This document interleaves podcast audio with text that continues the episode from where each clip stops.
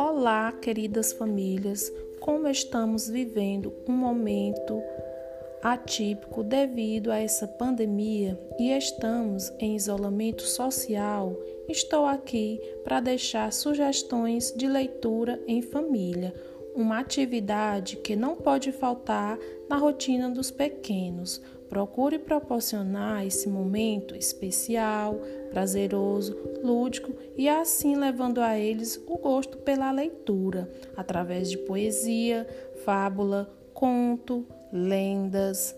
Assim, despertar sua curiosidade e saber da importância da leitura no dia a dia.